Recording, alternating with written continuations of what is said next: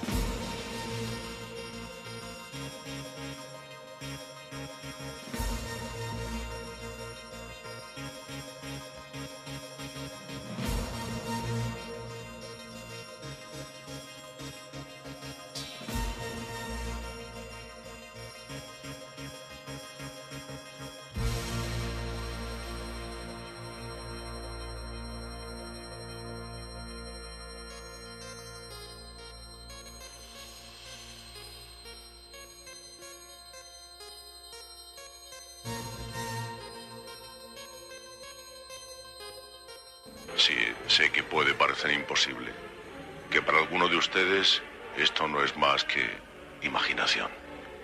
Sin embargo, hay casos. Hay supuestas pruebas. Hay algunos hechos que nos hacen pensar. ¿Y por qué no? ¿Por qué los que están al otro lado no han de comunicarse con nosotros? ¿Por qué no han de intentarlo al menos? Cuando encontraron el medio, parece ser que lo hicieron. Los del otro lado quieren comunicarse con nosotros. Y esta noche vamos a analizar esa posibilidad. Tal vez alguien en este momento, justamente en este momento, desde otro mundo, desde otra esfera, desde otro plano, esté intentando decirle algo. Cuando acabe el programa y he escuchado lo que esta noche se va a narrar aquí, quédese en silencio y escuche, porque tal vez esta noche llegue hasta usted el mensaje de los tiempos.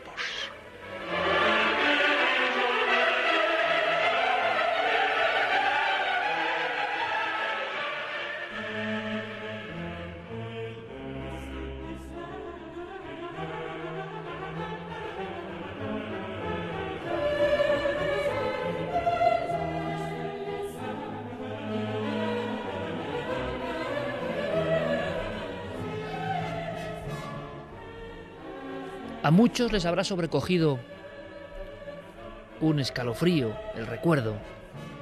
Antonio José Alés, en este micrófono, el de la cadena Ser, programa Medianoche.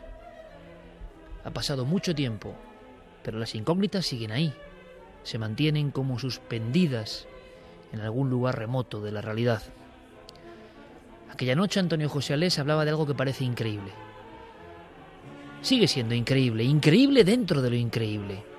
Nuestros temas ya son polémicos, en algunos casos incluso parecen sujetos con finísimos hilos, y en las fronteras de lo misterioso podíamos hablar de sucesos directamente imposibles, pero a veces lo imposible se convierte en auténtica verdad. El Kyrie del Requiem de Mozart que suena a mi espalda, a la espalda de todos vosotros esta noche, fue compuesto por ese genio después de una serie de visiones. Mozart creyó que su propio padre le visitaba en forma de espectro. Creyó también que la sombra espigada que apareció bajo la cancela de su puerta en noche febril en la que compuso esta obra maestra de gran belleza y también un toque siniestro, un toque de angustia, una sintonía que en el fondo muestra la luz y la sombra y la partida que cada ser humano tiene que jugar al final de sus días.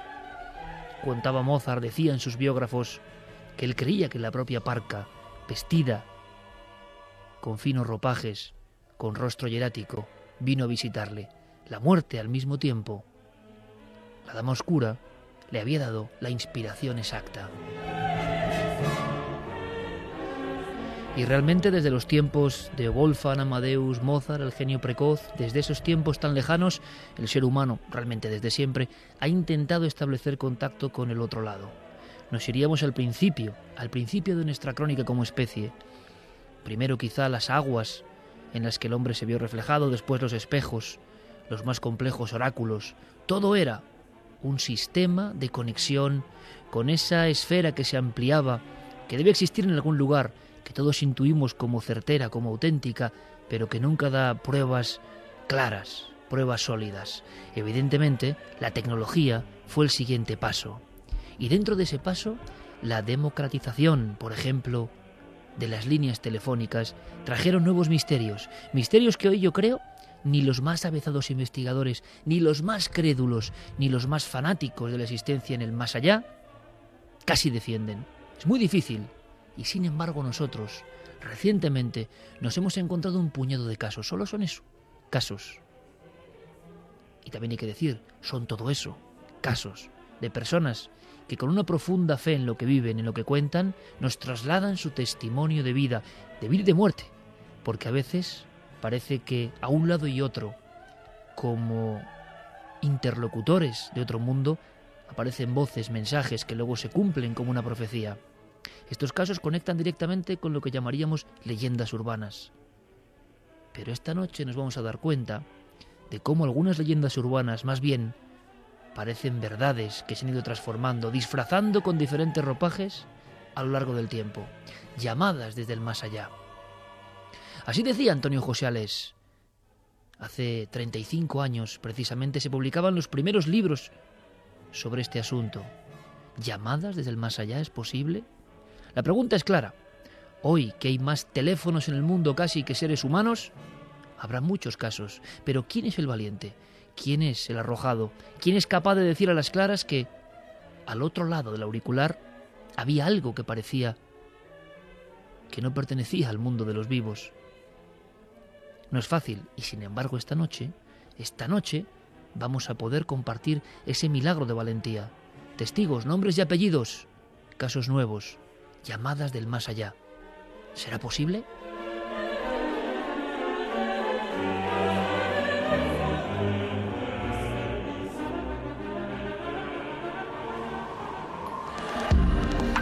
Nunca antes habías estado tan cerca de lo desconocido. Milenio 3. Cadena Ser.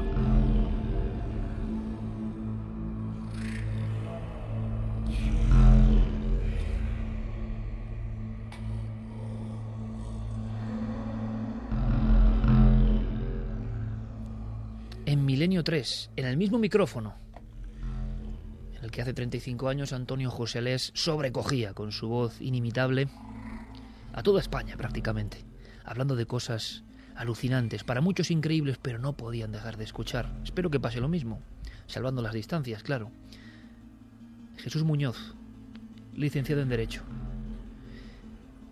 Un hombre cabal, un hombre joven, un hombre para nada pegado al mundo del misterio un hombre, como pasa tantas veces, se cruza en la coordenada con el fenómeno insólito. Y a día de hoy tampoco sabe muy bien cómo explicarlo. Nada mejor que escucharle a él contando su vivencia para abrir el abanico de estas posibilidades tan extraordinarias. Porque hay que decirlo de antemano, es muy difícil creer que esto sea verdad. Es muy difícil incluso filosóficamente pensar que un ser que ya no está vivo puede descolgar un teléfono, pero ¿Habrá que descolgar un teléfono para que alguien reciba un mensaje? Quizá eso sea un pensamiento absolutamente rudimentario. Y si hay un otro lado, y desde ese otro lado se pueden comunicar con nosotros, que yo no lo sé, pueden hacer que escuchemos cosas. ¿Será posible? Repito, incluso a través de la línea telefónica. Hay quien cree que los que moran allá siempre han intentado utilizar todo lo que ha habido entre dos mundos para hacer audible su eco, su señal. Jesús Muñoz.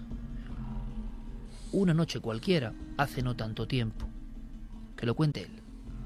Bueno, pues la llamada se produjo hace unos siete años, más o menos. Yo me encontraba en la cama, era entre las tres y media y cuatro de la madrugada. Suena el teléfono. Yo la verdad es que suelo ser de sueño profundo, pero no sé por qué esa noche me desperté enseguida. Fui corriendo, fui corriendo a cogerlo. Al otro lado, una voz de una señora mayor, de una persona anciana que me reclamaba que me identificara, que quién era yo. Entonces yo sorprendido, porque había sido ella quien había llamado a mi casa, le decía que no, que yo no había llamado a ningún sitio, que era ella, que quién, que quién era. Ella seguía insistiendo, seguía insistiendo, y yo ya viendo que no entraba en razón, pues yo colgué.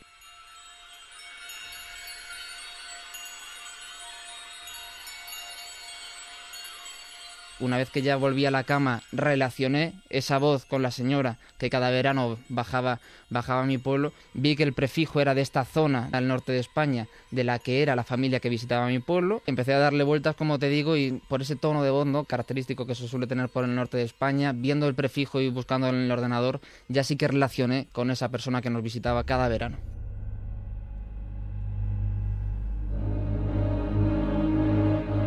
Esta señora era, una, señora mayor que con, su familia bajaba cada verano a pasar todo el periodo estival a esta pequeña, esta pequeña aldea. Cada vez tenía más achaques, ¿no? como suele pasar, y tenía muchos problemas ya para desplazarse. Por tanto, ya dejaron de venir. Sí que se mantuvo el contacto telefónico, el contacto telefónico esporádico, pero ya hacía años que no, que no nos visitaba en persona.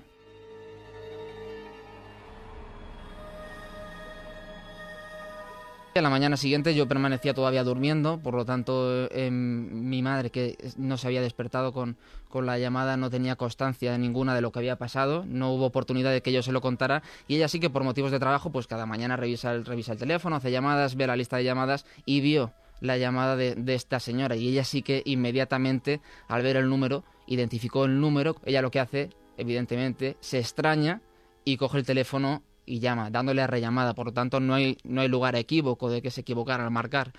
Se le descuelga el teléfono y de nuevo la misma, la misma historia, ¿no? Diga, diga quién es y no atendía razones ni, ni explicaba nada más. Por lo tanto, ya mi madre se extrañó todavía más y lo que hizo fue colgar y llamar al teléfono móvil de la hija que, para sorpresa de todos, lo que hizo fue comunicarle que esta señora mayor había fallecido la noche anterior.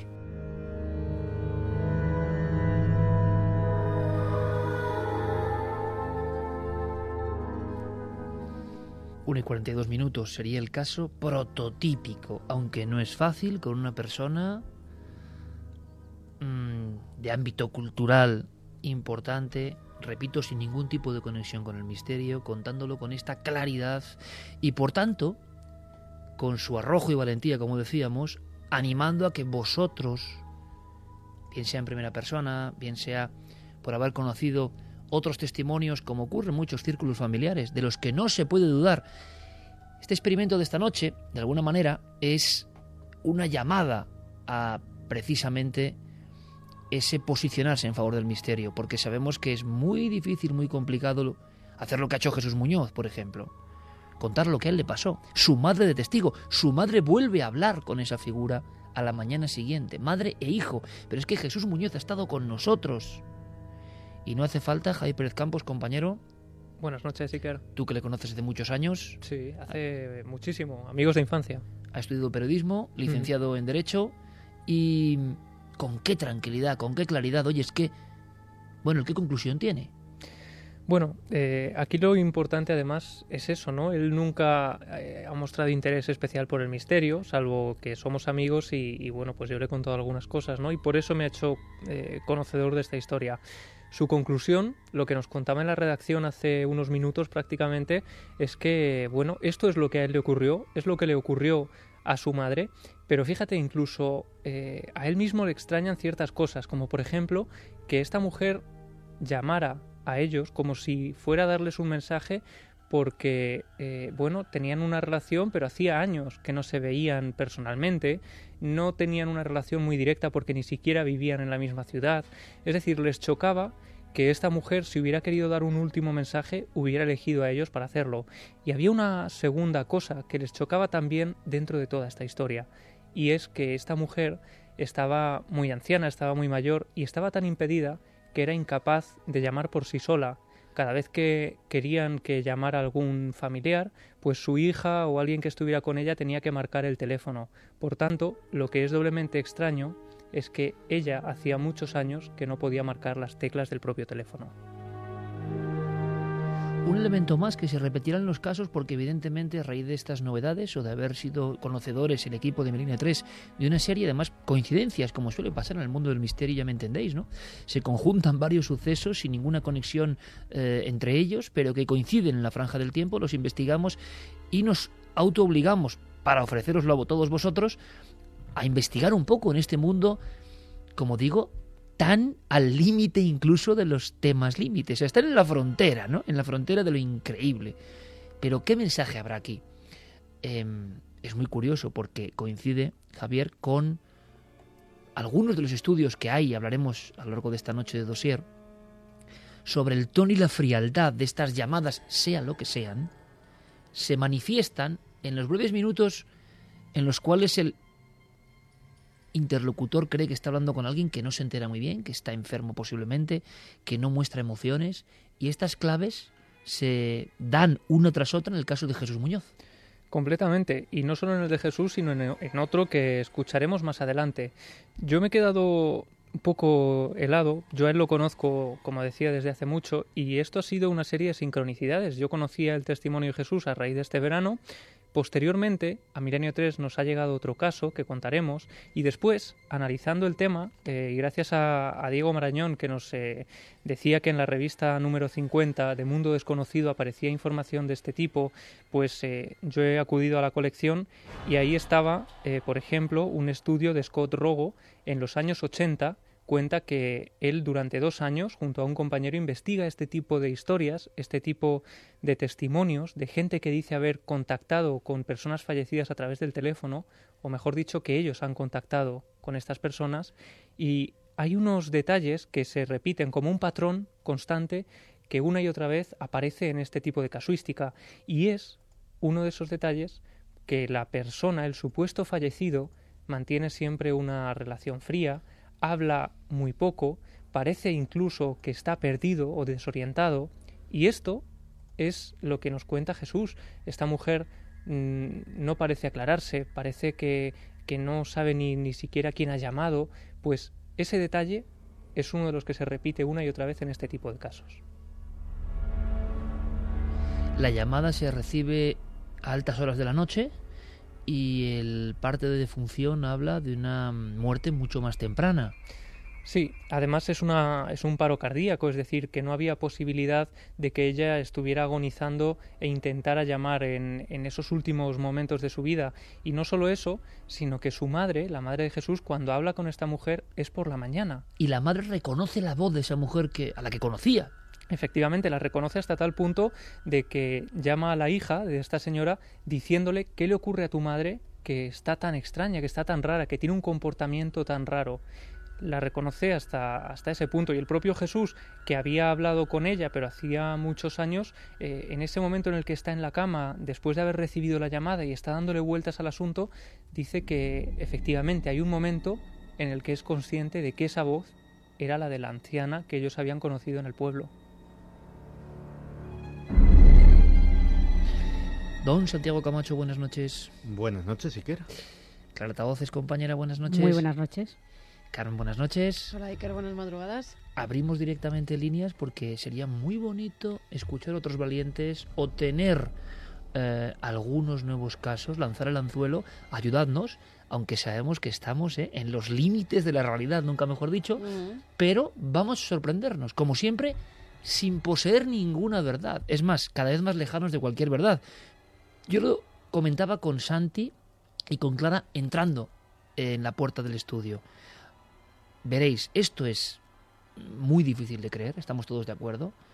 Por eso yo creo que los investigadores ya casi ni se atreven a sacar estos temas. Por eso, al mismo tiempo, como un efecto boomerang, un testigo que le ha pasado esto es muy difícil que cuente. Se puede contar un ovni, ver una figura. Bueno, pues gracias a la labor que muchos hacemos, no solo nosotros, sino muchos otros colegas, programas, compañeros, eh, va normalizándose, ¿no? No hace falta estar loco por haber una cosa extraña. Pero esto, es que estos son varios minutos, por lo menos segundos, hablando con algo que luego está muerto.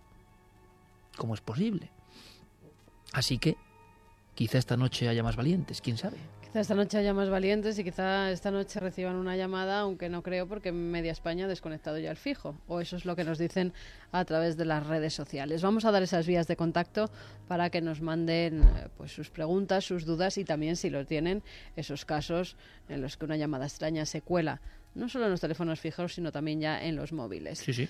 A través de las redes sociales nos tienen que buscar en Nave del Misterio, tanto en Twitter, en Facebook como en Google Plus. Y si nos quieren escribir un mail, milenio3 con número arroba cadenaser.com.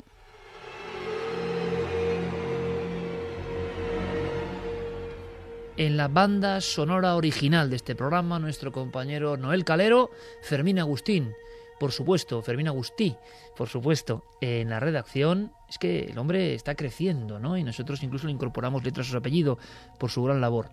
También, por supuesto, Guillermo León y Diego Marañón, haciendo viva esta edición paralela en la red. Esta noche es un poco de escalofrío, sí. Y sinceramente nos gusta porque creemos que hay algo que es sumamente interesante en esos últimos territorios de nuestros temas.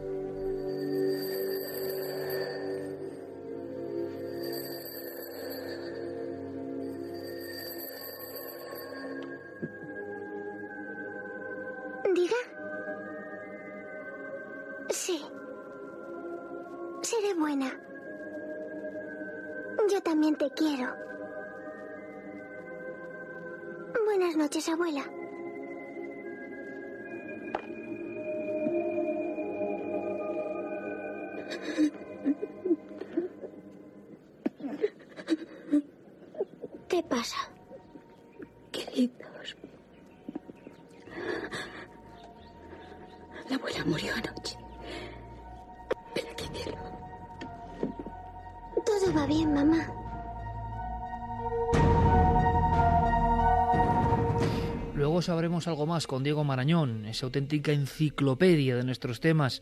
En 1921, F.R. Melton publicó un pequeño librito, repito, 1921, se llamaba Un teléfono psíquico. En 1925, en Brasil se publica Voces del Más Allá por teléfono. Hay una historia, nunca mejor dicho, oscura, paralela, de la que ni los investigadores del misterio, creo yo, quieren ni hablar. Pero nosotros queremos hablar de todo. Por ejemplo, con otro suceso que nos ha dejado de piedra. No hay que añadir mucho más. Vosotros, oyentes desde hace muchos años, algunos desde hace 12 años, ni más ni menos, sabéis muy bien lo que transmiten algunas voces. A veces es nerviosismo, a veces es angustia. Puede que haya casos donde hayáis notado pues cierta fantasía, es posible. Pero ya nos vamos acostumbrando, es como un radar interno que tenemos. Y en ocasiones las voces tienen una rotundidad, una fuerza, un aplomo, que no quita un ápice de misterio el suceso. Es más, nos demuestra, nos fija la idea de que lo han vivido realmente. Así ocurría con Jesús Muñoz y así ocurre con Adela Caballero, nuestra siguiente protagonista, Javier. Habría que dibujar un poco antes de escucharla. Tiene mucha fuerza, repito, eh, su trabajo, ¿no? Su vida cotidiana, porque además es una persona que precisamente por su oficio estaba muy acostumbrada a saber lo que es un teléfono, a llamar, a recibir eh, comunicaciones, a escuchar cosas, me imagino, a veces un poco eh, extrañas, pero nunca hasta este nivel. Sí, Adela está acostumbrada efectivamente a utilizar el teléfono porque es su herramienta de trabajo. Ella trabaja como operadora telefónica para una eh, empresa de Internet, una famosa empresa de Internet, y ella lo que, lo que realiza cada día es coger el listín telefónico eligen una zona del mapa donde van a implantar o van a intentar vender un producto y ella tiene que ir llamando a los clientes para venderles y explicarles cómo es el producto de esa empresa. Y llegamos a una llamada concreta que se produce. Pues hace unos seis años aproximadamente, además también es en la zona norte de España donde ellos están llamando en esos días.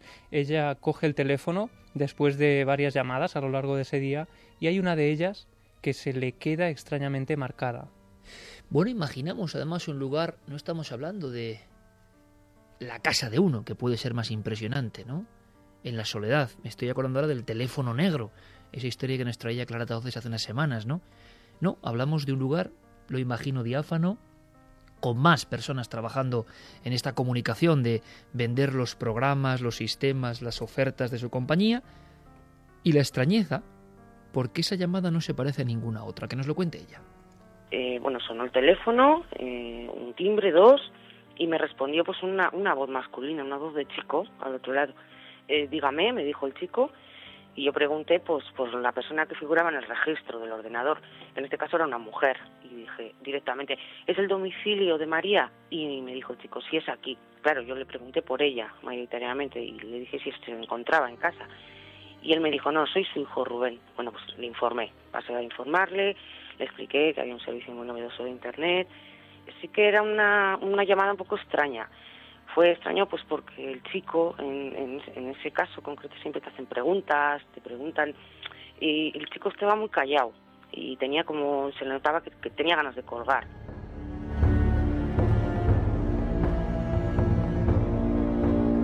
Esa semana como tengo así algún problema respiratorio y tal tuve que coger la baja. Cuando volví me reincorporé pues tenía trabajo bastante atrasado eh, entre eso y, y bueno que había faltado una semana y demás pues yo ya no me había olvidado de la llamada hasta que estaba haciendo pues un repaso en, el ordenador. Y mira pues tengo aquí el chico a este y dijo es que ha pasado un mes te lo informé y tal y bueno volví a llamar. Y me bueno después de dos o tres tonos de llamada pues mm, al otro lado me, salió una mujer una señora así pues mayor. Y le dije buenos días y tal es usted María y me dijo sí soy yo pues le informé tuve la oportunidad de informar a su hijo, pues mira, sobre un servicio de internet y tal, habían, no sé si lo han hablado ya en casa. Y bueno, pues el tema fue que, se produjo un silencio brutal al otro lado. Yo me quedé como, no sabía, no sabía cómo reaccionar. O sea, acerté a preguntarme, ¿puede usted decir si es tan amable cómo se llamaba su difunto hijo? Y me dijo, Rubén.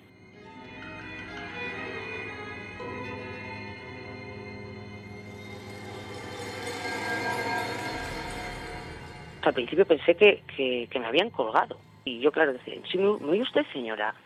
Y ella me contestó, ¿qué es esto? Eh, me dijo, ¿esto es una broma de mal gusto? Y yo, me quedé pues extrañadísima, es que no sabía a qué se refería. Pues eh, yo me puse pues un poco nerviosa porque me cortó con un tono como la mujer apurada, triste y además enfadada. O sea, a la señora se le notaba que estaba irritada. Y me dijo, mire, mire señorita, yo soy una mujer mayor viuda. O sea, toda mi familia ha trabajado pues durante generaciones en el puerto, se dedicaba a la pesca y demás. Y el único hijo que tenía yo murió hace un año en la mar, en un accidente. De hecho, este mes, o sea, es que se cumplía el aniversario.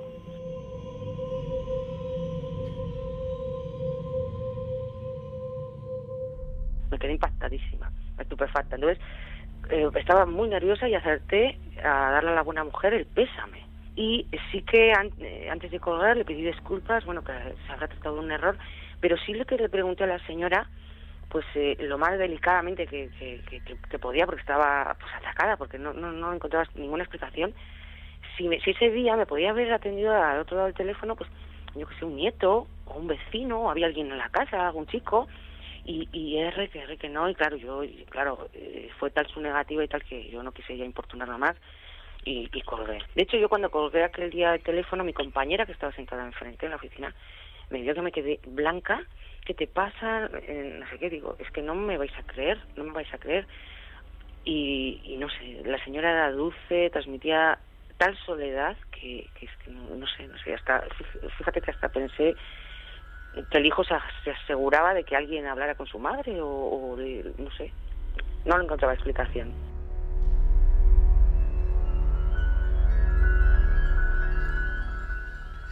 Clara Tauces ponía un gesto, un gesto porque muchas veces en este programa, y creo que es una buena costumbre, no es que nos hagamos trampas entre nosotros, sino que algunos de los contenidos, bien que nos los reservamos unos a otros, precisamente para que en tiempo real, como está ocurriendo ahora, estoy seguro, amigos y amigas de Milenio en toda España y en todo el mundo tengáis ese efecto. A mí también me lo hacen, ¿eh? Es decir, yo muchas veces, por ejemplo, lo que va a contar Santiago Camacho esta noche, pero será en la siguiente hora, tampoco sé muy bien. Sé algunas claves, pero no sé muy bien. Y eso es muy bonito, porque entre todos nos entusiasmamos y nos sorprendemos. Y después de tantos años que un equipo sea capaz de sorprenderse, pues no deja de ser interesante. Veía Clara con un rostro, es que se identificó el muchacho como Rubén. Sí, sí, a mí me- es un caso que me, parece impactante. Eh, en el fondo no es otra cosa de lo que estamos hablando esta noche, sino de transcomunicación. Solamente que estamos hablando a través del teléfono, un sistema que quizá es un paso anterior a lo que serían, por ejemplo, las grabaciones de transradio o las psicofonías, etcétera, pero en el fondo viene a ser un poco eso de lo que estamos hablando también. Santi, ¿de qué te parece? La verdad es que es, eh, es impactante. Yo estaba pensando en muchas cosas cuando he escuchado los, los dos testimonios. Uno de ellos, eh, que claro, hasta que no haya una grabación de esa llamada, ¿en qué momento podemos saber si eso se ha producido en el teléfono o en la mente de la persona que ha recibido la llamada? Sin ¿Cómo quitar- no? Ahí está la pregunta clave. sin quitarle validez, sin quitarle en absoluto validez a- a- al fenómeno en sí, es decir, sin quitarle validez al suceso, eh, que ya de por sí me parece me parece fascinante. Y luego eh, pensaba en, en hasta qué punto eh, le hemos abierto una nueva puerta a, a lo desconocido. Fíjate, hasta que se inventó el teléfono, por la noche cerrabas la puerta de tu casa, cerrabas las ventanas, echabas las persianas y hasta la mañana siguiente, salvo que llegase alguien con un asunto realmente grave o realmente importante, estabas eh, perfectamente aislado del mundo. Estabas seguro, estabas en tu eh, caparazón. En el mundo del siglo XXI ese caparazón tiene un montón de fisuras por el que se nos van metiendo cosas. Se nos van metiendo inoportunos que nos venden cosas, se nos van metiendo eh, llamadas de amigos, conocidos, desconocidos, gente que te pide, gente que te da, gente que no sé qué. ¿Y por qué no se te puede colar por una de esas resquicios, por una de esas múltiples rendijas que hemos abierto? Que los hemos abierto a través de nuestros ordenadores, a través del teléfono, a través de miles de medios. ¿Por qué no se puede colar precisamente la esencia de ese otro lado del que siempre hablamos? Fíjate, Santi, que yo creo que has dado una clave absolutamente básica. Y esto es una pura intuición, ¿eh? Es totalmente subjetivo y por supuesto no tengo ninguna prueba. Pero me da a mí que estas llamadas nunca se grabarían. Tengo esa impresión. Está ocurriendo algo entre la persona. A menos que sea uh, que te dejen la llamada en un contestador, que ha pasado también. Sí, en algunos casos ha pasado, pero yo no sé la fiabilidad de esos casos, tampoco lo sé. Hay varios muy impresionantes, cierto. Pero, bueno, y quizá, no lo tenía pensado, pero quizá recordemos alguno, porque hay un par de historias de este tipo que son tremendas, cierto. Las escucharemos si queréis. Bueno, decirnos vosotros si queréis o no queréis, porque son dos, son dos grabaciones eh, de verdad notas para cardíacos y sobre todo para muchas personas que ahora se incorporan y que son muy jóvenes. Pero a lo que voy es que a mí me da la sensación, igual me equivoco, ¿eh?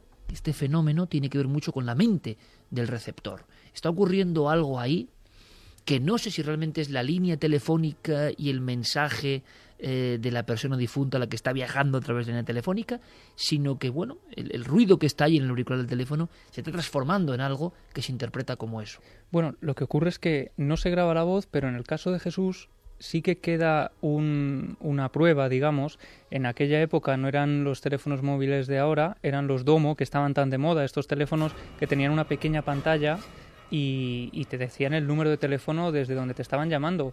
Y eso sí que queda registrado en el teléfono, es decir, en la propia memoria del teléfono queda registrado el número con prefijo eh, del norte de España que es precisamente lo que permite a la madre de él eh, llamar por teléfono y devolver la llamada. Es decir, que ahí sí que queda un, una huella, digamos, de, de este de esta comunicación. Mira, en el último testimonio que hemos escuchado daba una clave que yo creo que ni, ni ella sabía. En todos los estudios que se han hecho de llamadas desde el más allá, eh, la mayoría se producen o bien en una semana después de que la persona ha fallecido o bien en una fecha aniversario. Exactamente, en una fecha señalada. En este caso, al parecer era un año desde que se había muerto el chico. En un accidente en el mar, por lo que parece, en, en una familia que trabajaba en el puerto. Suele haber varias características que, que se que pasan en todos estos casos. Ese ruido diferente al ruido normal de un teléfono fijo parece como eh, la película de ruido blanco, esa especie de ruido que se escucha como muy de fondo y una voz que parece que está muy lejana, como los teléfonos antiguos. No sé si recordaréis cuando estábamos en el pueblo de los abuelos, que había teléfonos que parecía que, que hablábamos desde otro país diferente. Pues esa, esa voz lejana. También lo de las fechas señaladas y también parece ser que la persona en un primer momento eh, hay dos variantes. Si sabe que la persona ha muerto, se queda sin hablar, pero si no sabe que la persona que la está llamando ha muerto, entablan una conversación bastante diferente a si tiene conocimiento de que ya ha fallecido. Suelen ser más largas las conversaciones cuando al que llaman no sabe que la persona que le está llamando ha fallecido. Es interesante escuchar hoy seguro los mensajes antes, bueno, esto en el fondo y ahora lo comentaremos, esto da para filosofar un poco de verdad, porque estamos viendo la vieja historia, la viejísima historia del muerto que vuelve o el muerto que da un mensaje, que por lo menos del siglo XIII hay evidencias y hay grabados. Hay uno que a mí de verdad siempre me ha puesto los pelos de punta, la de los tres caballeros muertos, ¿no? que aparecen en el cementerio. Hay grabados eh, y frescos románicos donde aparece el caballero en su montura, aterrorizado porque pasa al lado del cementerio, y en el cementerio lo que hay son tres figuras, tres calaveras, todavía con el sudario, eh, algún sudario está carcomido, el pintor identifica así el tiempo que ha transcurrido, y los tres están en la puerta o levantados sobre el sepulcro y están como esperándole. Es el muerto que vuelve. Se va transformando esa historia, porque a veces, cuando el caballero huye despavorido eh, se va con un jirón por accidente, un trozo de tela, cuenta la leyenda. Y al final ese trozo de tela, al ir al cementerio, tiene que ver con algo que está en el nicho.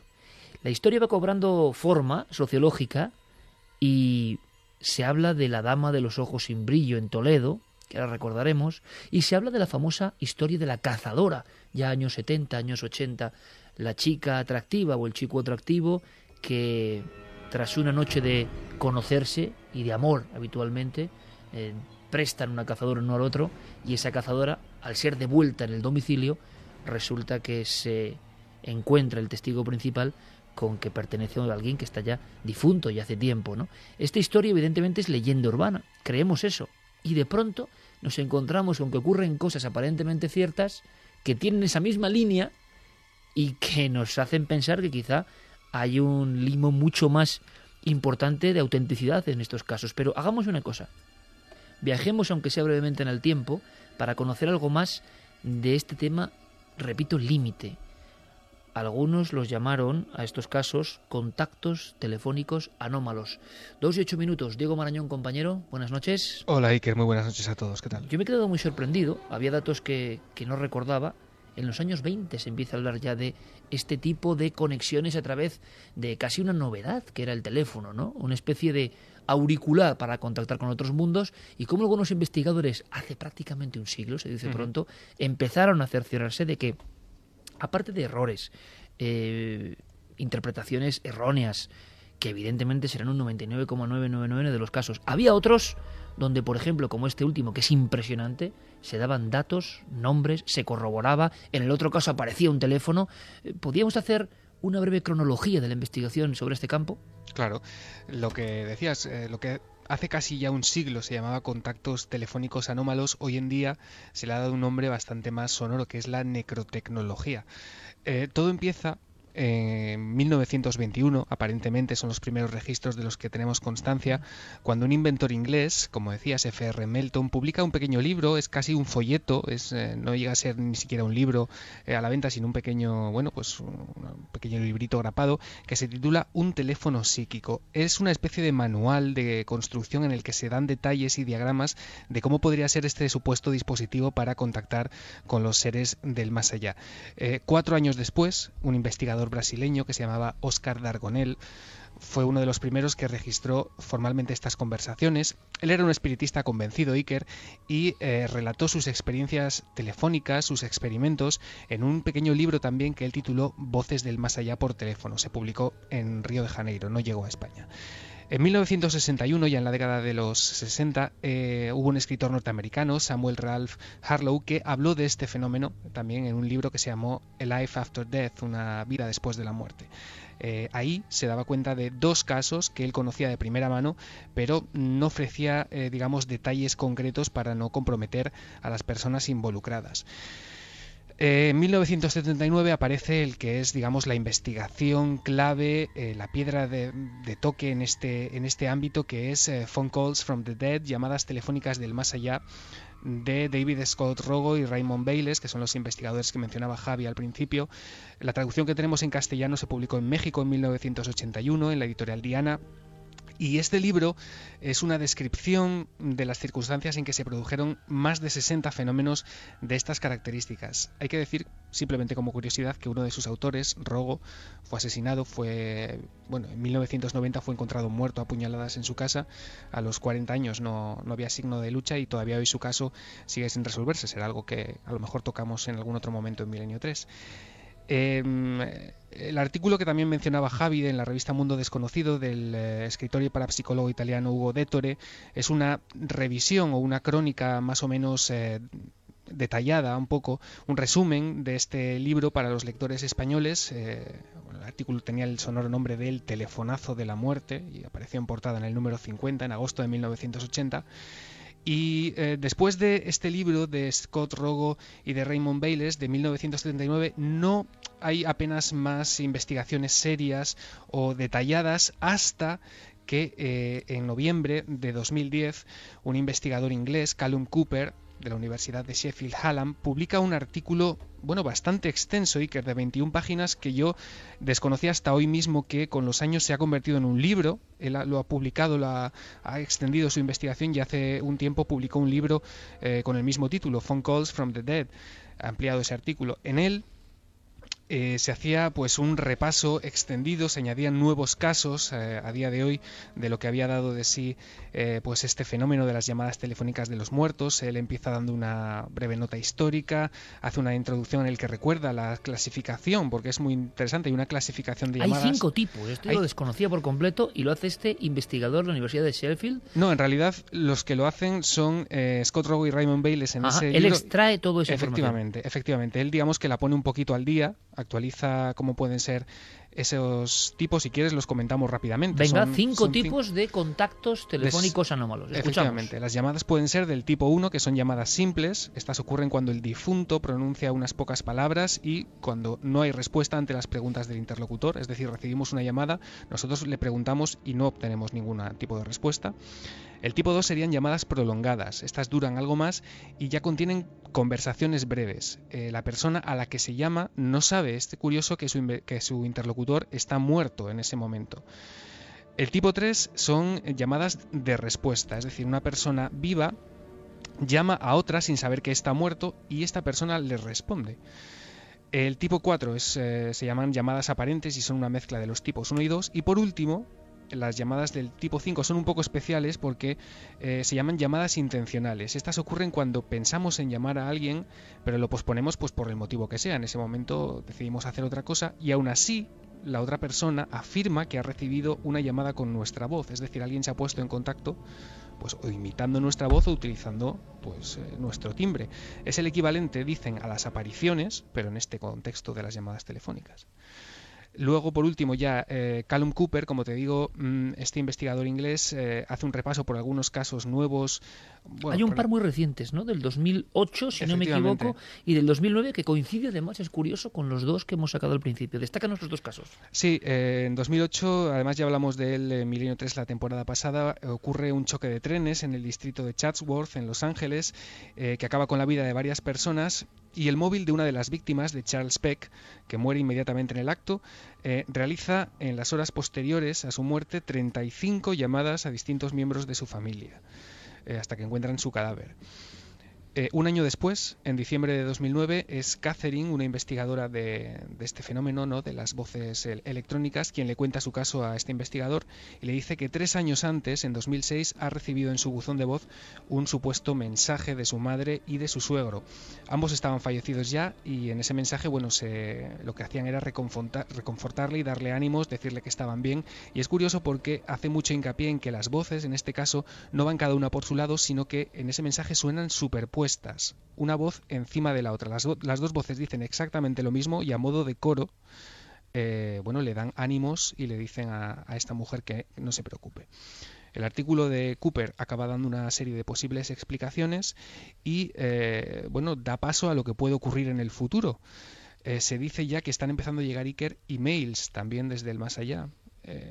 Se nos dice que pues investigadores como por ejemplo Peter Fenton o Brad Stiger, que es un, estudioso que también se ha ocupado del fenómeno ovni, han documentado ya este tipo de, bueno de registros, ¿no? De registros de correo electrónico supuestamente enviados por personas fallecidas.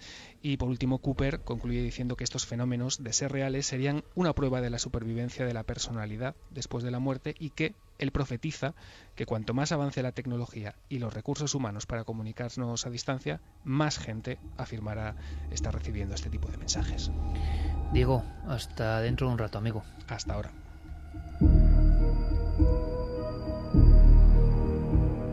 ¿Qué dice nuestro público a las 2 y 16 minutos? Pues dicen algunos, la mayoría que tienen mucho miedo. Bueno, este tema principal. es verdad que este tema da un poco de miedo, ¿no? No tendría por qué, porque en el fondo es muchas veces eh, para decir estoy bien, ¿no? Ya, pero el primer impacto de alguien que se te ha muerto, un familiar y que le escuches la voz. Sobre todo, ahora comentaremos algunas cosas de fondo. Esa especie como de ausencia, ¿no? En los dos casos que hemos escuchado, la verdad es que no, tampoco ha sido un mensaje ni positivo ni negativo. Es un mensaje como de estar ausente, de estar de no conocer, ¿no? de no saber con quién estás hablando. Vamos con los mensajes de los oyentes. Lorena Nogales dice, Vivo, vivimos tan apegados a la tecnología que no es de extrañar que la usen para comunicarse con nosotros. SG dice, somos energía, ¿por qué no circular en las líneas de comunicación si viaja la voz, la música, incluso imágenes? Reyes no es la primera vez que sucede algo extraño con la tecnología. También pasó con una madre, un bebé y un aparato. Sí, los aparatos vigila bebés. Deli Jiménez también hay testimonios de comunicación vía ordenador y televisión. María José Pulido, hay testimonios de llamadas a desconocidos que han dado incluso sus datos de dirección. Luego estos conocían a la familia en el luto. Bubu Alberto, Raudive no llamó por teléfono a un compañero después de muerto.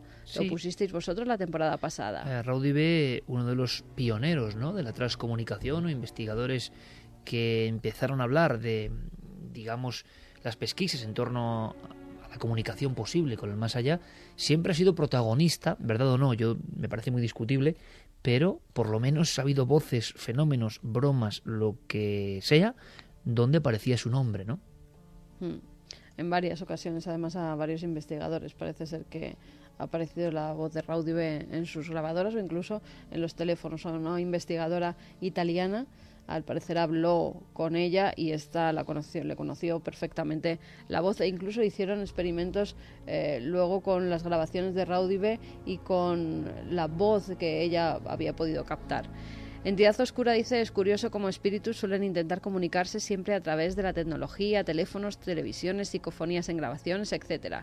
Lucía Pinazo dice, yo me lo creo sin dudar porque conozco un testimonio con mucha veracidad de un caso parecido. Pues Lucía, por favor, escríbenos y dinos cuál es ese caso. Iván dice, acabo de desconectar el teléfono fijo de casa y apagar el móvil, lo habéis conseguido. Marce, muy bien, habéis conseguido que no vuelva a coger el teléfono después de la medianoche. Nacho Hernández, madre mía, me pasa a mí, no vuelvo a coger el teléfono en mi vida. Antonio Rubio dice la hora a la que ocurre la llamada es la hora maldita, las 3 a las 4 de la mañana. Siempre ocurren los fenómenos a esa hora. Esa franja, ¿no? Que parece que es muy célebre, como célebres son las historias que hemos comentado, y ahora vamos a ir incluso con otras que tienen que ver mm, ya no con llamadas de muertos, de supuestos, ¿no? hipotéticos seres difuntos, porque nosotros no lo sabemos, sino con, vamos a llamarlo, llamadas anunciadoras, podría ser. Eh, lo comentamos enseguida porque hubo un caso muy popular en España, se hizo célebre, apareció en la prensa y llegó incluso hasta los juzgados. Pero yo hablaba antes, Javi, de la cazadora o la dama de ojos sin brillo. Y estas historias que estamos escuchando, en el fondo, es dar una vuelta de tuerca a lo mismo, ¿no? Ahora, en mi opinión, parece demasiado increíble, pero el contraste, yo os lo prometía, es con la fuerza con la que hemos escuchado, y a uno de los testigos lo hemos conocido, ¿qué clase de error puede haber aquí? Y si no es un error, ¿qué puede pasar aquí? Porque es increíble, alucinante, ¿no? estaríamos ante una muestra de una comunicación donde no hacen falta grandes parafernalias. Es como un cruce de líneas, nunca mejor dicho, ¿no? Parece que en muchas ocasiones el misterio es eso, cruce de líneas. Vamos a conocer una historia que pasa en Granada, eh, en un ambiente sociocultural además muy concreto y que no tiene nada que ver con lo que hemos escuchado hasta ahora.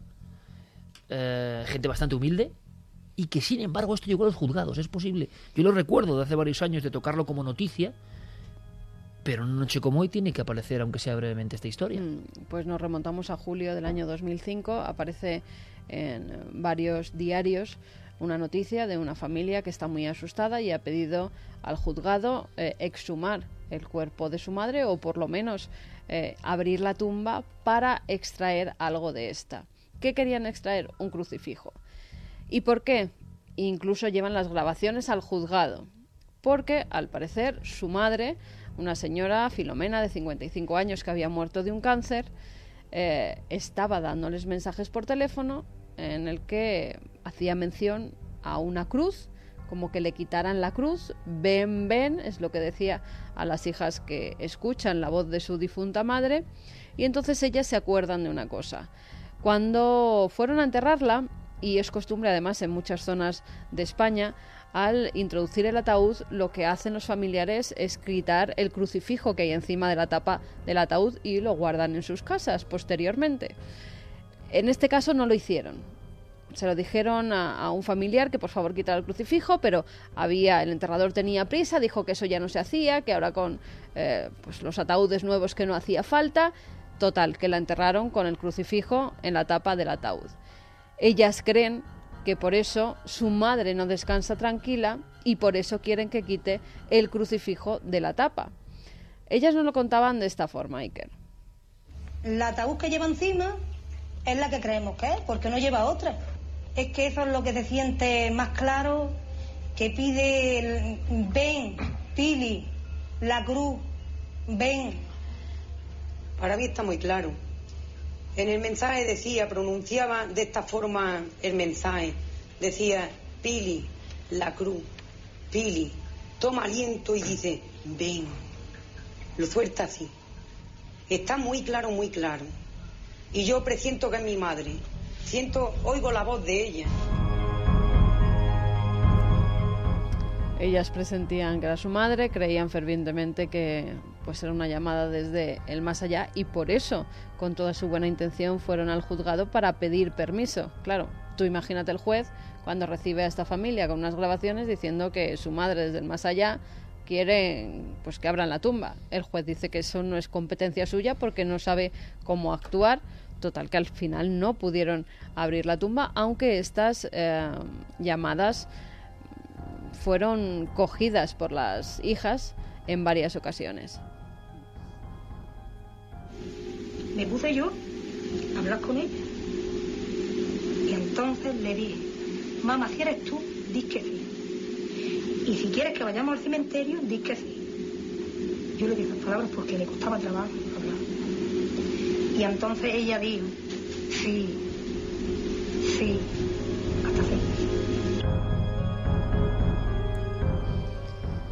Sería uno de los casos paranormales, entre comillas, porque la familia creía de verdad que estaba hablando con la difunta madre, que han llegado a parar a un juzgado mm, que conozcamos o ha sido eh, por cosas, movimientos de objetos en los edificios, pero por una llamada telefónica de un posible familiar fallecido, nunca en la historia que yo haya conocido se ha llevado hasta un juzgado para esa exhumación. Mi madre no lleva ninguna cruz nada más que la cruz que tiene encima de la tapa. Una persona muy, muy cristiana, ¿no? muy creyente. Muy creyente. Entonces resulta que nosotros, al enterrarla, una de mis tías dijo, no la enterréis con la cruz, ¿no? Y después en el fondo el enterrador le dijo, no pasa nada, no pasa nada, hoy se entierran así y no pasa nada. Hasta qué punto en la mentalidad de estas personas había quedado esa rémora de no hemos hecho, en el fondo no haber hecho lo que es costumbre. Lo que es costumbre. Y lo que siempre se ha hecho en su familia, que es quitar ese crucifijo de la tapa. Claro, este caso tiene el componente ese de la culpa, ¿no? En el fondo, de decir, no hemos hecho lo que teníamos que hacer, pero en los otros casos no había ese componente de culpa. Algo está ocurriendo en China, algo yo no sé si más propio de los asuntos de Santiago Camacho, si hay algún tipo de conspiración de fondo o hay mm, alguna maquiavélica operación, no sé si de marketing, de broma, de mm, fake de internet o no, pero en China está causando sensación e incluso, mira, vamos a ver si recuperamos, Fermín, compañero, esa llamada. Habéis llamado un número en concreto, Javier. Sí, hemos Cuéntame primero que habéis marcado un número, no sé bien por qué, ahora lo vas a contar. Si quieres te cuento un poco la historia. No, no, cuéntame que habéis llamado un número. Ajá. Ajá. Sí, bueno, hemos llamado un número que hemos encontrado porque varios medios de comunicación hablan de una historia tremenda, varias personas que a altas horas de la madrugada reciben una llamada estremecedora y todos los teléfonos registran un número. Es ese número de teléfono al que hace también pocos minutos hemos llamado, Fermín y yo. Perfecto, y ahora conocemos la historia de fondo. Hay un número que surge en muchos teléfonos a la vez en China y que nadie sabe a qué se debe. Em, y salía esta voz. Sorry, this number is not in service at this time. Bueno, un mensaje que informaba eh, en chino, después en inglés, que ese número, digamos, que no estaba operativo o no estaba en servicio. Pero, ¿qué está ocurriendo? Ahora es cuando se cuenta la historia. Que muchas personas recibían en su pantalla de móvil una llamada y que de fondo eh, había la sensación casi parece de película. Yo no sé si habla algo de marketing aquí de fondo o no, ¿no? De aquello de última llamada, porque eran llantos de bebés, lamentos, alguien como agonizando y un montón de personas recibiendo. Hombre, si esto es marketing o hay algo de fondo, desde luego no sé hasta qué punto esto debe estar prohibido o no, ¿no? Porque puedes dar un susto de muerte. Bueno, el tema desde luego estaba causando auténticos eh, escenas de terror y un fenómeno social, ¿no? Ha aparecido en los medios de comunicación chinos, sobre todo, y hablaba de que, eh, sobre todo en los primeros meses de 2013, se interponen hasta cerca de 200 denuncias de personas que a eso de las 4 de la madrugada... 200 denuncias. 200 denuncias. Ah, o sea, no solo 200 testigos, sino 200 denuncias. 200 personas además que, que denuncian que esto está ocurriendo, cuentan que a esas horas de la madrugada reciben una llamada eh, no las 200 consiguen hablar con, con eso, algunas de ellas eh, encuentran ya por la mañana que tienen una llamada perdida y viene de este número de teléfono, siempre el mismo número de teléfono, pero los que consiguen hablar con ellos, porque les despiertan, porque tienen el teléfono con sonido, aseguran que se escuchan unos gritos como de socorro, el llanto de un niño y posteriormente el sonido de como si alguien se estuviera ahogando. Y uno de esos testigos eh, fíjate, aparece sus palabras recogidas en un medio, dice, la primera vez que respondí a la llamada escuché como si alguien estuviera llorando. Cuando esto sucedió me sentí como si me acabaran de dar un fuerte golpe, aunque lo que me pasó luego fue más inquietante aún. Mientras escuchaba el llanto, parecía como si el, el teléfono estuviera bajo el agua, y poco tiempo después dejé de escucharlo. Al final solo se oía un sonido, como si estuvieran ahogando a alguien. Y la sensación que nos da todo esto es de posible campaña orquestada, que sería la otra forma de utilizar el mito de las llamadas del más allá. Ahora igual no lo es, no lo sé, pero tiene todos los condimentos, ¿verdad? Pero claro, si esto es así, sería otra perspectiva y ampliamos el abanico. ¿Hasta qué punto se está llegando con el marketing o queriendo imponer cualquier tipo de operación, como si es una operación sociológico-psicológica, me da igual, pero hasta qué punto el uso de las tecnologías, compañeros, puede provocar, en China, ojo, eh, con unas creencias muy concretas, le puedes dar un infarto a alguien, ¿eh? Bueno, lo que ocurre es que eh, los testigos, los que tenían además registrado ese teléfono y ese número de teléfono en su terminal, eh, han acudido a la compañía china Unicom, que también se ha manifestado y ha hecho unas declaraciones públicas diciendo que ese número en concreto pertenece a las propias líneas de la empresa, a las de los trabajadores de la empresa, pero que son incapaces de localizar al trabajador que tiene ese número de teléfono. Entre otras cosas, porque dentro de la propia empresa ese teléfono no está agenciado a ningún trabajador. Y lo que ocurre, la teoría que ellos sugieren, es que podría haber algún gracioso que con un programa informático eh, sería capaz de cambiar el número de, desde el que está llamando y bueno, utilizar este, este teléfono siempre. Técnicamente puede hacerse. Es decir, eh, cuando estabas hablando de una campaña de marketing, yo estaba pensando incluso en una simple gamberrada a escala mm, industrial. Con los medios posibles de hoy. Sí, una persona con los conocimientos adecuados. Porque, Santi, permíteme, dar miedo por teléfono es uno de los grandes clásicos, ¿no? Dar miedo por teléfono. Si estábamos oyendo a Caroline hace un momento recibiendo la llamada en su teléfono de juguete, imagínate eh, las ideas que puede dar eso a, a una persona que quiere gastar una, que quiere gastar una broma.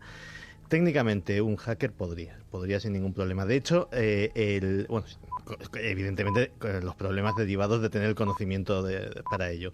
De hecho, el, que el teléfono pertenezca a la propia compañía telefónica y que no hayan podido determinar eh, quiere decir que la persona, eh, suponiendo que sea una persona, yéndonos, a, yéndonos al fraude, que, eh, que está utilizando esa, línea ha tenido buen, eh, buen cuidado de elegir una línea muerta, eh, elegir una línea de la propia eh, compañía telefónica que no pueda ser tarificable, etcétera, etcétera, más que nada para que no le cueste dinero, evidentemente. Y luego ya eh, un programa de, de dialer, un programa de, de marcado automático a nivel industrial, prácticamente el mismo que se utiliza para el marketing, y una grabación más o menos inquietante, y tienes a media China al borde del terror. Interesante porque conviven en el mismo espacio temporal, o sea, estos días, el descubrimiento de algunos casos muy sorprendentes y nos quedan algunas porciones de misterio que os van a interesar seguro, con la posibilidad tecnológica de causar un miedo, un miedo ancestral, ¿no? Porque en el fondo es como todo, como toda innovación, eh, como el temor al tranvía casi, ¿no? Cuando llegó el teléfono, el teléfono era para hablar con otros, pero podían ocurrir extrañas bromas, mensajes, voces que no eran nada agradables. Y también, como en todo, parece que hay un porcentaje de auténtico misterio. Antes de pasar a la experiencia de una mujer que nos va a contar Clara y que vamos a escucharla como estamos escuchando hoy todos los testimonios, casi de seguido, casi haciendo una crónica, ¿no? Y luego ahondaremos porque ahora vamos con extrañas llamadas, extrañísimas, es como conjuntar ambos mundos, pero que parece que anuncian algo o que la casualidad hace que se produzcan justo en cierto momento. Pero tenemos dos grabaciones, porque antes Carmen comentaba, y yo, sí, en este caso, en fin, pido... eh, no disculpas, pero son conocidas por parte de los investigadores, sin duda alguna, pero me estoy imaginando la cantidad, y lo sabemos, de gente que se incorpora, nuevas generaciones, a- al programa, y después lo que estamos contando son grabaciones que siguen, a mí me siguen impresionando, yo no sé lo que es, pero me siguen impresionando. Lo lógico y racional es pensar que hay algún tipo de cruce de líneas, que tienen explicación, y casi es lo mejor y lo más sano para quedarse tranquilo. Porque, por otro lado, es absurdo, casi físicamente, racionalmente, que esto ocurra. Ahora, tienen un algo, estas grabaciones, que nos conectan directamente con esos miedos ancestrales que todos tenemos a la llamada del extraño, a la llamada de lo inesperado. Son dos casos los que hemos seleccionado. Uno eh, es una especie de, de quejido angustioso. Es una persona, se lo debemos al investigador Pedro Amorós, lo contó en su día en el programa, si no me equivoco era la provincia de Alicante, y resulta que en el contestador, a cierta hora, eh, surge, se encuentra la familia con una llamada. Pero es que, claro, aquí podemos pensar, es un error mm, cronológico de la grabación. Es un error de los dígitos, del... Bueno, parece que no ha habido ningún fallo, pero si no recuerdo mal, el mensaje daba una fecha concreta y se recibió cuando el sujeto principal protagonista estaba ya fallecido. Una vez más, en un contestador queda registrada la voz indiscutible para los familiares, perfectamente reconocible, de alguien que llevaba ya unas horas muerto, además de una forma eh, radical, ¿no? en un infarto fulminante.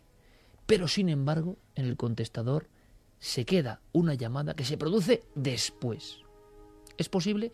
El mensaje, sobre todo, nos impresionó en su día, nos puso los pelos de punta, sea lo que sea, porque se ve, se percibe, es que no hace falta añadir nada más, la angustia.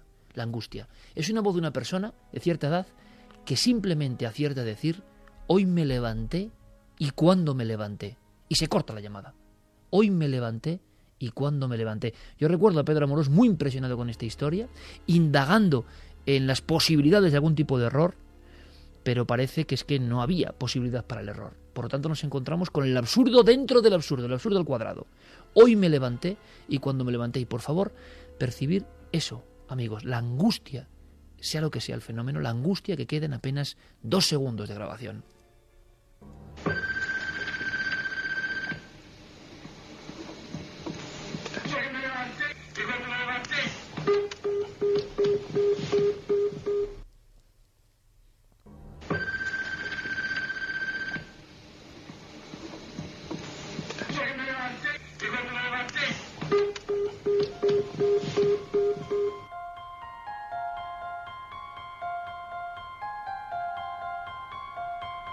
Posiblemente nunca lleguemos a saber qué ocurre. Si realmente ese hombre, aún con vida, pudo hacer una última llamada y esa angustia es la angustia de alguien real que está a punto de recibir eh, el susto ¿no? tremendo de un infarto. Pero todas las comprobaciones parece que daban por imposible esta posibilidad. Por otro lado, hay otra grabación todavía mucho más dramática en su contenido. Eh, es una grabación que alguien identifica como la voz de su propia madre difunta hace muchos años, pero que tenía una relación de absoluto odio con la persona que recibe en el teléfono esta comunicación. Claro, lo que dice directamente es furcia, varias veces, furcia. Em, es uno de los clásicos del misterio y que yo sepa, desde luego merecería una reinvestigación profunda, ¿no? A lo que vamos es a lo que a nosotros nos sugiere todo esto. Errores o algo más. Escuchad una llamada ya con más de dos décadas eh, y tres de antigüedad y que dice este insulto, ¿no? Desde luego, si es otra cosa y no es paranormal, está muy logrado, ¿eh? Y la persona que lo recibió no me extraña que tenga un auténtico shock. Imaginaos recibir en los viejos contestadores este mensaje.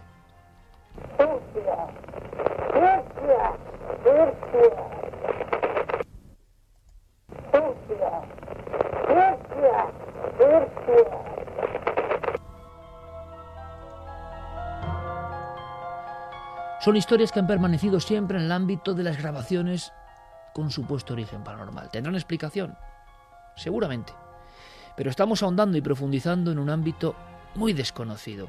Las llamadas darían para mucho, ¿verdad? No solo son llamadas donde se representa la voz o aparece o quién sabe de supuestas eh, personas que ya no están en el mundo de los vivos, sino que hay curiosísimas profecías. Y Clara haciendo una labor especial del archivo y la investigación muy reciente, nos trae una historia que de verdad es muy sugerente, pero también es angustiosa. Todo lo que viene del mundo del teléfono y las comunicaciones parece especialmente angustioso, Clara. Podemos dar paso a este testimonio contando que es una persona además que se dedica al mundo del libro, de la comunicación, una gran profesional, pero es que en este caso hay una diferencia, es que hay tres llamadas.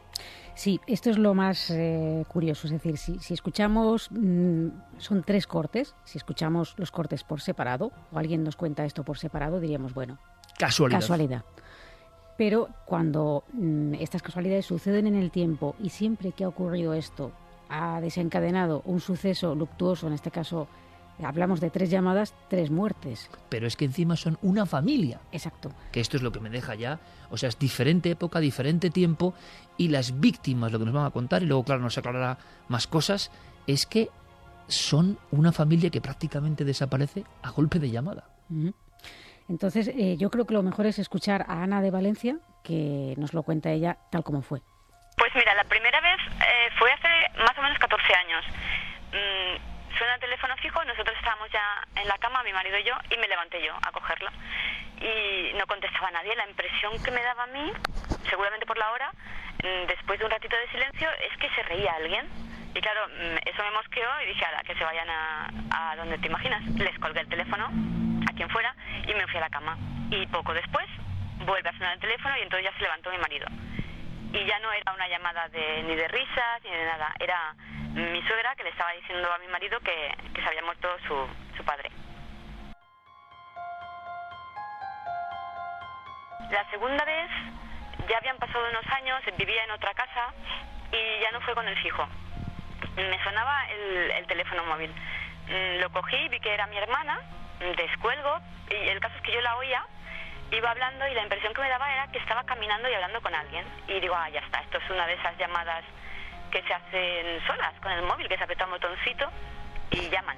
Hacen llamada al, último sitio que has llamado, es lo que pensé yo. Mm, estuve gritando el nombre de mi hermana y al ver que no contestaba, pues al final colgué.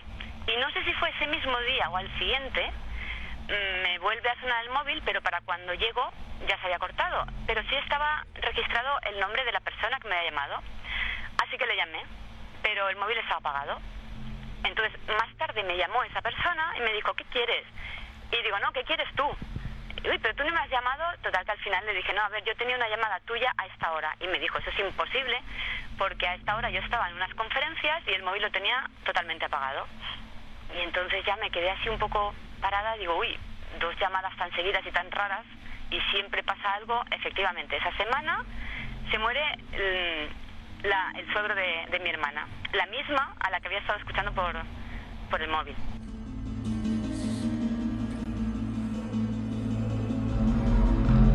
Estaba sentada frente al ordenador, tenía mi móvil a la izquierda en la mesa y mi marido estaba detrás viendo la tele y empieza a sonarle el móvil. Y de repente le oigo que me pregunta, ¿para qué me llamas? Y me giro y digo, ¿cómo que para qué te llamo? Y le señalo mi móvil porque lo tenía al lado y se lo enseñé. Y él no tuvo la picardía de, de, de descolgar y preguntar a ver quién era, directamente colgó. Entonces me quedé un poco con, con la curiosidad de saber si, si habría algo, a qué venía el fallo, ¿no? Porque todos los fallos los entiendo como naturales, pero quizás como señales. Porque da la casualidad que también en esa misma semana, cuando me pasó esto, mm, se murió el... la- es que esto es toda la familia. La suegra de mi hermana, la misma. O sea, primero el suegro, luego la suegra, y finalmente esa semana ha pasado eh, que se ha muerto el, mi cuñado. Las tres personas que integran una familia. Sí, eh, lo, lo curioso de, efectivamente es que hay, hay como unas, vamos a decir, consecuencias de esas llamadas que aparentemente parecen absurdas, porque mm, qué más absurdo es que estén dos personas en una misma habitación y eh, reciba una llamada de su propia mujer cuando tiene el teléfono delante y no está en uso. Es decir, esto pues ¿Qué significa esto entonces? ¿De qué estamos hablando? de señales, quizá.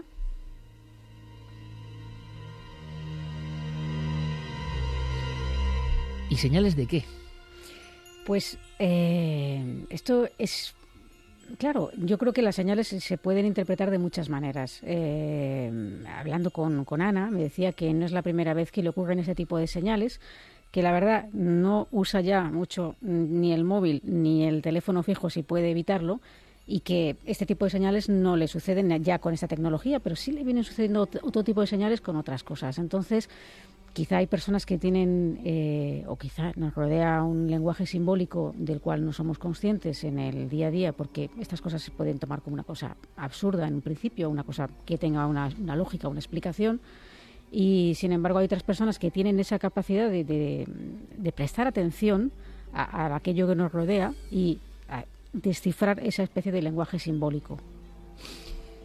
Hablábamos de leyendas que han trascendido los siglos y el tiempo y las historias que hemos contado en este dossier, en el fondo, vienen a indicarnos lo de siempre, que no sabemos casi nada, que se puede producir eso que pensamos que es leyenda, pero que es verdad, y que hay un mensaje profundo, hondo en todo esto. Claro, yo creo que tres llamadas diferentes desde su gestión, bueno, los hechos han ocurrido y con una sola familia, que es lo que me parece intrigante especialmente, porque por desgracia se nos mueren amigos, por desgracia se nos mueren seres queridos, por desgracia hay accidentes, hay enfermedades, bien lo sabemos, pero que sea una familia completa la que, digamos, sucumba y siempre antes, horas antes o días antes, existan estas llamadas, nos deja ante la complejidad del mundo del misterio, ¿no? Yo creo que las señales es algo que nunca acabamos de comprender bien, porque no hay ningún catálogo de señales, ¿no? Eh, siempre es algo extraordinario, algo que aparece de una forma y que tiene una lectura profunda, pero que nosotros ya prácticamente hemos perdido cualquier conexión con ella. Terminamos el dossier, si os parece, compañeros, con mensajes. Yo no sé si habrá personas que hayan recibido algún tipo de llamada o es mucho más complicado de lo que parece. Sí, nos han escrito algunos mails contándonos pues que o ellos o, o gente que conocían han recibido alguna llamada un tanto extraña. Nos dice, por ejemplo, buenas noches, Iker, me llamo Ricardo, escribo para contar que hace unos 15 años aproximadamente murió un familiar que aunque viviese lejos era muy cercano. Teníamos uno de los primeros móviles que Airtel sacó al mercado, un Nokia. La muerte de dicho familiar nos afectó muchísimo por lo querido que era. A la semana, mi madre por la mañana estaba limpiando y comenzó a sonar el teléfono y se iluminaba de forma extraña. Mi madre no podía descolgarlo, el teléfono no respondía y no mostraba información por pantalla. Dejó de sonar y ahí quedó. Al rato saltó un mensaje de voz en el móvil. Mi madre lo escuchó y fue corriendo al trabajo de mi padre, que es una empresa familiar. Le contó lo sucedido a mi padre y le puso para que oyese el mensaje. Mi padre al oírlo se puso blanco. Mis tíos que trabajaban allí se acercaron y mis padres les puso a cada uno de ellos el mensaje de voz.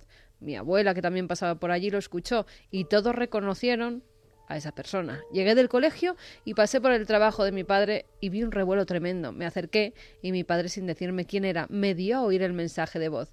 El mensaje decía No os preocupéis, ya he llegado, estoy bien. Y se cortaba. Era el familiar que había fallecido una semana antes. Para mí era como mi segundo padre. Me quedé al principio pensando que era antiguo. Cuando me contaron que lo habían recibido esa misma mañana, de fondo no se escuchaba nada, pero tampoco era silencio. Era muy extraño.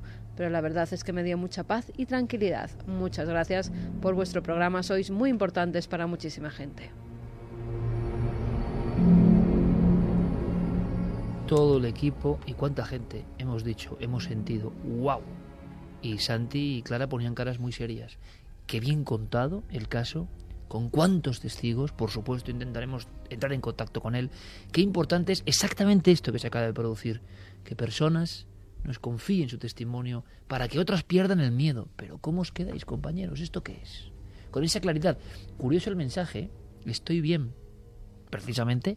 Ya he llegado, estoy bien. Estoy como bien. si hubiera otro sitio donde... Eso es esperanzador también, Sí. ¿no? Yo tengo en casa, tengo que decirlo, el, el material, las galeradas del libro próximo de JJ Benítez que se titula Estoy bien. Qué Ujú. curioso, ¿no? Y es muy interesante, tengo que decirlo. Estamos leyéndolo y es muy interesante y es la investigación muy desconocida, ¿no? De JJ Benítez sobre casos de este tipo, mm, más o menos de este tipo. El mensaje es clarísimo y a mí me parece un gran, un gran título, ¿no? Eh, Benítez tiene mucho arte para titular, ¿eh? Estoy bien. Porque eso inquieta a los testigos tal y como se produce. Claro que te tienes que quedar blanco. Ellos identifican clarísimamente ese mensaje y además qué sentido tiene ese mensaje. Una persona, ¿qué clase de broma Ya puede he ser esa? llegado, ¿no? estoy bien. Ya he llegado, estoy bien. ¿Cómo os quedáis, compañeros? Es que eh, aquí estamos hablando de unos mensajes muy particulares que son los que tienen, digamos, los un vehículo tecnológico, que pueden ser una gran minoría.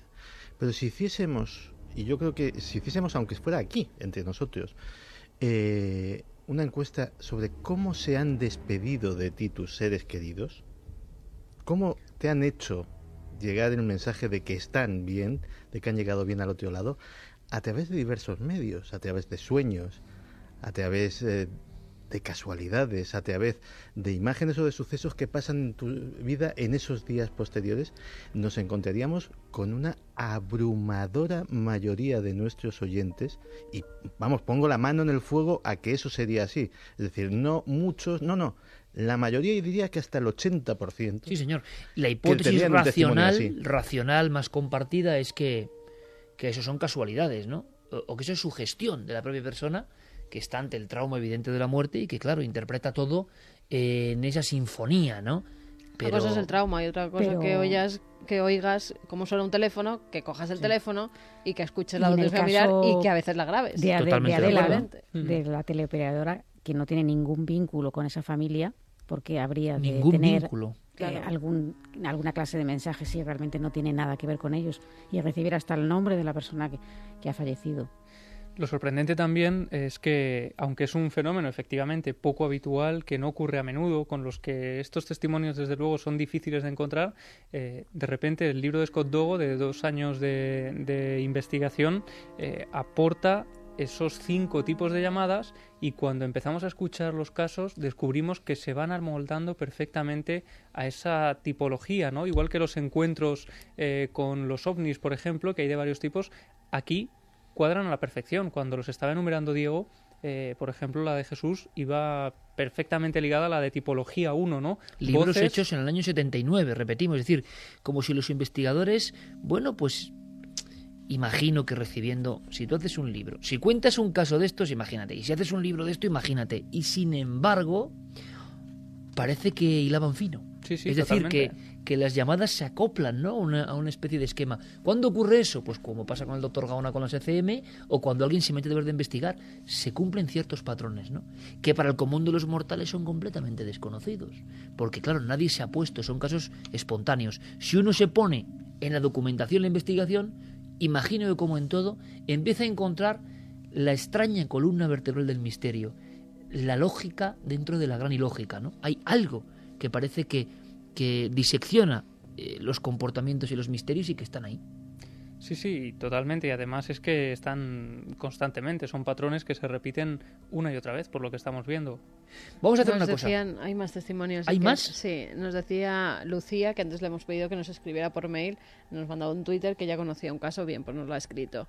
Eh, nos decía que en 2006 estaba en casa de una amiga mía y su madre llegó blanca.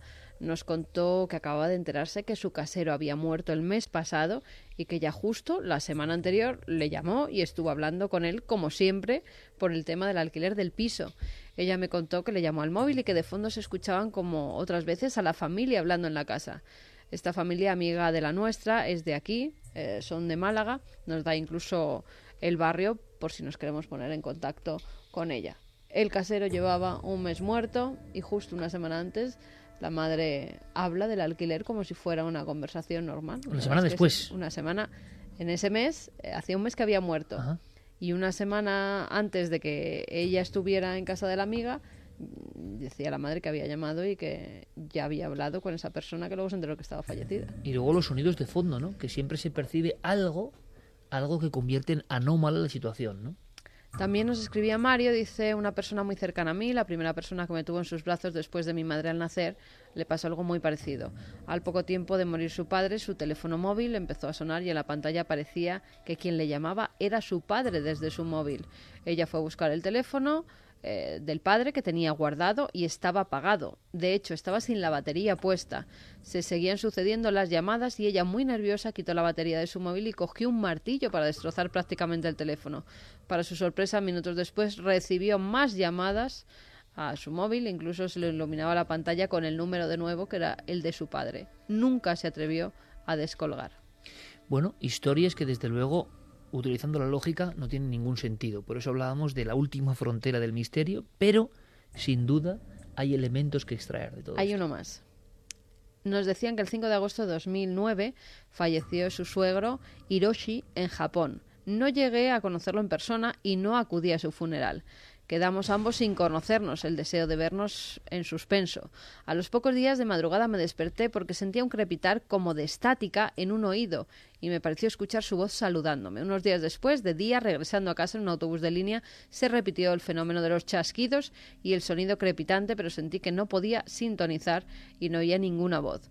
El 5 de febrero, el día de su cumpleaños de 2010, regresé a casa tras comprar una vela e incienso para encenderlos en su memoria y cuando estaba ante su foto sonó el teléfono. Yo tengo un domo que refleja el número que te llama. Eché un vistazo rápido al número y observé que comenzaba por 00 y di por hecho que sería algún familiar de mi esposo. Pero aunque me mantuve a la escucha unos minutos y me daba la sensación de que había alguien al otro lado de la línea, no escuchaba ninguna voz, por lo que decidí colgar. Entonces comprobé el número que me había llamado. Eran todos ceros, en toda la capacidad que tiene para mostrar la pantalla. Me armé de valor y puse rellamada, pero una locución de telefónica indicaba que el teléfono que estaba marcando no existía. Nos lo contaba Eva Villanueva.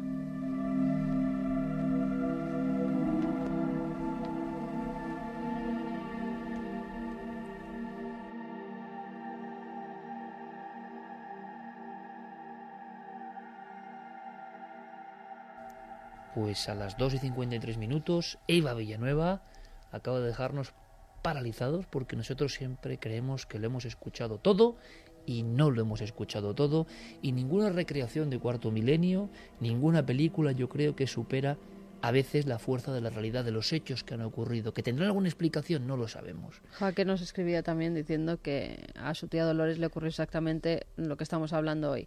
Hace 16 años falleció un tío hermano y justo dos días después del funeral se quedó helada cuando recibió en casa una llamada al llegar del trabajo donde el tío de ella le llamó para decirle, hola Loli, estad tranquilos, estoy bien, estoy en un buen lugar. Mi tía lo contó una vez e hizo jurar a la familia no volver a hablar nunca más de esto.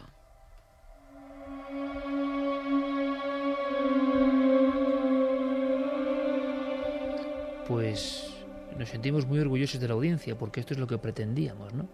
Exhumar, desenterrar de lo más profundo, de lo más increíble estos casos que tienen que tener algún significado, tienen que darse por algún motivo y seguramente hay componentes maravillosos de fondo. El mensaje que más se repite, sin duda, estoy bien, curiosísimo. Nuestro dossier nos gusta acabe con este mensaje y lo que hay que hacer a partir de ahora es reflexionar. Como vamos a reflexionar nosotros precisamente mañana, nos metemos en camisa de once varas, 23F, pero ojo, yo quiero que lo tengáis muy claro amigos, no es un programa solo del 23F, el 23F es una parte, tan solo una parte, porque la idea es contar la otra historia de nuestra historia, pero se han cumplido o se cumplen mañana 33 años de aquel acontecimiento, el golpe de Estado en nuestro país. Desde ese golpe de Estado nosotros viajaremos a otros muchos misterios. Mañana más que nunca esperamos vuestra confianza y vuestro apoyo. Lo que he pensado siempre es que hubo un 23F palpable y con personajes eh, reconocidos y otros que actuaron en la sombra, que no se ha sabido y que han seguido su vida como, como si nada. Es bastante difícil contar la pura verdad en este país. Nadie pregunta porque todo es oscuro y todo es secreto. Entonces el 23F es un acontecimiento más que nunca se quedará aclarado realmente. Es eh, francamente extraño todo el tiempo transcurrido entre la producción del golpe y la aparición del rey en televisión de una manera pública y terminante. La gente que quiere implicar al rey simplemente es porque está en los extremos, en las antípodas de la democracia. La sociedad cada vez eh, se hace más luz sobre lo que sucedió el 23F de 1981, pero desde luego no se ha contado de ninguna manera lo que pasaba y toda la, todas las interioridades de lo que allí sucedió. La verdad eh, correcta, políticamente correcta u oficialmente eh, sigue en una lectura del 23 de febrero que para nada se corresponde con la realidad de aquellos hechos. Esto es solo un previo, escuchándolo, madre mía, me da hasta miedo emitir el programa, sinceramente, pero ahí están periodistas de la talla de Antonio Casado, Jesús Cacho, Javier Nart, ahí está Marino Revilla, nuestro querido y eterno jefe para nosotros, tantos años en esta casa y que en esta casa se jugó el pellejo, mañana lo descubriréis, pero se jugó un tiro de verdad por emitir el sonido del 23F y tuvo que ser como no la cadena ser. Eh, hizo un hizo un truco que le pudo costar la vida a Marino Revilla y mañana nos lo cuenta pero también hay todo tipo de especialistas de los servicios de inteligencia, jefes de los cuerpos de élite, de la OME y de la Guardia Civil, y van a hablar de lo que ellos saben. Pero Santi, sería un error pensar que solo vamos a hablar del 23F. Repito, hay mucho material es un esfuerzo tremendo en tiempo récord, hay unas recreaciones increíbles y es un viaje para conocer la cara B de nuestra historia, en un solo programa. Claro, porque eh, muchas veces hemos hablado de quién mató a Kennedy, quién tumbó las Torres Gemelas, hemos centrado eh, nuestra atención en conspiraciones o en historias poco claras de Estados Unidos y de otros países pero ¿por qué no miramos un poquito más cerca? ¿Por qué no levantamos un poco la alfombra de nuestra historia y vemos el polvo que hay debajo, que alguien ha barrido para que no se vea? Y vamos a hablar no solamente del 23F, que también, y también lo analizaremos con profundidad, sino también de asesinatos eh, poco claros, de muertes eh, que pudieron y que de hecho cambiaron la historia de nuestro país, de sociedades secretas que eh, han estado en la sombra desde hace mucho tiempo, desde hace siglos, controlando también los devenires de la historia de nuestro país y de otras más nuevas que llevan menos tiempo, pero que también tienen una influencia palpable. En definitiva, vamos a hacer el gran libro de las conspiraciones españolas condensado en un solo programa de cuarto milenio. A ver si esto exactamente ahora es una muestra de apoyo, Fermín Agustí, compañero. Buenas noches, Iker. En Twitter ya somos Trending Topic, Milenio 3. Gracias. pues a ver si lo somos mañana, ¿eh? Porque tenemos, porque tenemos primero eh, competencia con maravillosos programas. Estoy seguro que van a hacer una, una buena obra de divulgación y seguro que muchos dicen, hombre, no hables de eso. Pues sí, seguro que es una noche para ver muchos programas, grabar otros y por favor, si podéis ver Cuarto Milenio, mejor que mejor. Pero, por ejemplo, la muerte del Duque de Cádiz yo creo que nos vamos a sobrecoger mañana, ¿eh? Carmen, nos vamos a sobrecoger. Pues sí, porque... Cuéntame sobre una cosa que es increíble. Murió, no decapitado, algunos dicen guillotinado, no es así, el duque de Cádiz. Vamos a hablar de conspiraciones contra la monarquía, pero es verdad que la persona que tenía ese cable en la mano que prácticamente decapitó al primo del rey desapareció como si fuera un fantasma. Totalmente, se lo tragó a la tierra. No se volvió a saber nunca más de él. Es más, nunca ha hablado ni ha testificado en ningún sitio. Asesinatos de presidentes, cinco presidentes españoles y detrás logias, sociedades secretas, la masonería. Y el poder de las sociedades secretas hoy, ¿cuál es? Debates, investigación. Y bueno, como ha contado Santi, el dossier B, la otra cara de nuestra historia. Mañana en Cuarto Milenio os esperamos a las diez y media, a las diez y media, y creo que va a ser muy sorprendente. Yo creo que vamos a aprender cosas, que es lo importante. Nos vamos a sorprender y quizá nos vamos a alarmar, pero ya nos hemos lanzado, así que, bueno, ahora todas las noticias con nuestros compañeros, como siempre en la SER, y después continuamos con un montón de cosas en Milenio 3.